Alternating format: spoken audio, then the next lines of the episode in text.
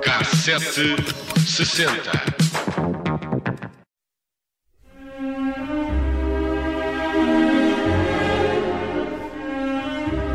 Hoje o Cassete 60 vai dedicar-se a António Mega Ferreira, jornalista, escritor e um dos mentores da Expo 98. Foi comissário executivo da grande exposição mundial que transformou a zona oriental de Lisboa.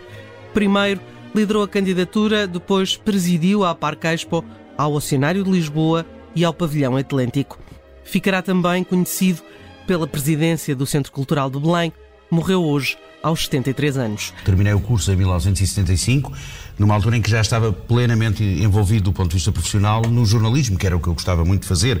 Tinha começado em 68 uh, no jornalismo, no Comércio Funchal, na Delegação de Lisboa de Comércio Funchal. Ele que formou-se em Direito, mas nunca exerceu. Em entrevista a um programa de televisão da Universidade Aberta, contou que começou a fazer jornais com carimbos, desde que começou a ler, e que depois vendia-se exemplares ao pai. Continuará essa paixão no Expresso, na RTP, no Jornal de Letras, foi chefe de redação da RTP2 e do Jornal de Letras, e a par com o jornalismo, foi também escritor e poeta mas tinha métodos diferentes para a prosa e para a poesia. Escrevo tudo em computador, exceto poesia. Poesia escrevo à mão e depois é que passa a computador. Agora, prosa escrevo diretamente no computador, quer sejam crónicas, artigos de jornal, quer sejam livros, novelas ou contos ou ensaios, eh, eh, escrevo diretamente ao computador e, e, e revejo pouco. Normalmente revejo pouco. Noutra entrevista dizia escrever por impulso, andava com o livro na cabeça durante muito tempo e depois escrevia de seguida. Era obsessivo na investigação, aliás, dava-lhe eh, tanto gozo investigar quanto escrever. Escreveu e publicou mais de 30 livros, dizia-se que se tivesse escrito mais romances, o veriam mais como escritor. Apesar de escritor, ensaísta, tradutor, será a Expo 98 a marcar definitivamente a vida e a obra de Mega Ferreira, no dia em que Lisboa ganhou a Toronto pela organização da Exposição Mundial, apesar do favoritismo do Canadá, explicava o porquê da vitória. O braço da razão, neste caso, o braço dos argumentos e o braço da nossa posição como país europeu foram decisivos e deram-nos um ombro de avanço sobre o Canadá e foi isso que justificou a vitória. A ideia de organizar uma exposição internacional veio de Mega Ferreira e Vasco Graça Moura. Os dois estiveram à frente das comemorações dos 500 anos dos descobrimentos portugueses. A ideia veio de um almoço. Diz-se que foi à mesa do restaurante Martim da Arcada. Rapidamente o projeto entrou em fase de desenvolvimento. Boa parte do programa passou pelas negociações para conquistar terreno naquela zona de Lisboa onde viria a decorrer a exposição. Depois foram anos de construção, não só da Expo, mas também dos acessos da rede do metro até às primeiras campanhas publicitárias. Os meses da Expo foram um sucesso e apesar de muito se ter explorado a questão do custo, Mega Ferreira sempre garantiu que os ganhos eram muito superiores, já para não falar nas outras exposições mundiais. O prejuízo da exposição da Hanover é quatro vezes superior ao de Lisboa, para já não te falar no de Sevilha, em que o prejuízo foi 12 vezes superior ao de Lisboa. Portanto, não se gastou à vontade. Se tivesse gasto à vontade, teria com certeza sido o prejuízo da exposição muitíssimo maior. Foi não, cara a exposição? Não, foi barata. Foi, eu, aliás, devo, devo, devo dizer que já cá não estaremos, eu pelo menos não estarei com certeza, e ainda há de haver alguém que faça a conta final da exposição para provar que a exposição é um bocadinho como a Torre Eiffel. Quando foi feita, foi caríssima. Porém, hoje em dia é o ex-libris de uma das maiores cidades do mundo. Isso não tem preço. A Torre Eiffel, só com o movimento comercial que já gerou, já se pagou 100 vezes, não é ela própria, à exposição da qual ela foi o ícone. Estes investimentos de longo prazo, eu acho que devem ser investimentos que só podem ser medidos no longo prazo. Mega Ferreira achava que faltava fazer uma conta. Quanto dinheiro estava a ser e seria arrecadado pelo Estado em impostos ao longo dos anos só com os equipamentos e imóveis que foram construídos naquele local. Dizia que talvez as pessoas se surpreendessem com o valor. Mas o programador cultural sabia que aquele momento era irrepetível. Dizia que nos dias de hoje seria impossível fazer uma Expo 98 por falta de dinheiro e mobilização de esforços. Foi na década de 90, disse nessa entrevista, que Portugal deixou de se ver como um país de atrasados para ver como um país ao nível dos outros. Porque nos deixamos de ver como uns coitadinhos, dizia, e porque havia um desafio. O facto de ser um homem de ação enquanto gestor, primeiro na Expo, depois no CCB, mais tarde na, na Metropolitana, eh, retirou-lhe tempo à escrita. Mas no site da presidência, Marcelo Rebelo de Sousa, amigo de Mega Ferreira, chamou-lhe um dos melhores da sua geração e acrescenta a informação de que nas últimas duas décadas o escritor tinha voltado à superfície, quer nos poemas, romances biográficos, livros de crónicas ou de viagens, até ao seu último livro, um dicionário de palavras que deixamos de usar, mas que mantém o travo da história vivida e da história coletiva. Mega Ferreira, aqui recordado no K760 de hoje, uh, pela, pela pena de Judite França. Pela pena. uh, bela viagem também a um homem que sempre teve também esta vida pública por causa do, do, da sua característica de gestor, mas que foi muito, muito para além disso. E, e essa, e essa tua viagem de hoje fez-me fez de facto ir à Expo 98, é um dos maiores acontecimentos do século IX em Portugal, mas, mas é também uma iniciativa que vai além dessa componente de exposição mundial ou até de revitalização urbana da zona da cidade.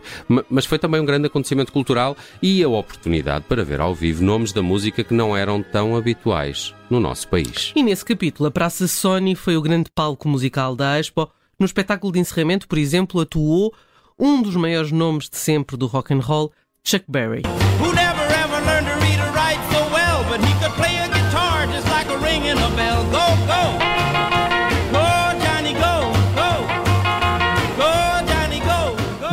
Desse encerramento, a Praça Sony recebeu nomes como Sérgio Godinho, Manuel Azevedo, dos Clã e General D, numa noite de 23 de setembro, que ficou, no entanto, marcada pela atuação de Lou Reed. Take a walk on the wild side. Said, hey, babe, take a walk on the wild side. And the colored girls go do do do do do do do do do do quem também passou pela Expo foi Ringo Starr, o antigo baterista dos Beatles, eh, apresentou na Praça Sony o álbum Vertical Man, 16 da sua carreira a solo, acompanhado pela sua All-Star Band. Foi em agosto, mês que iria fechar na Expo com a atuação no dia 29 de David Byrne.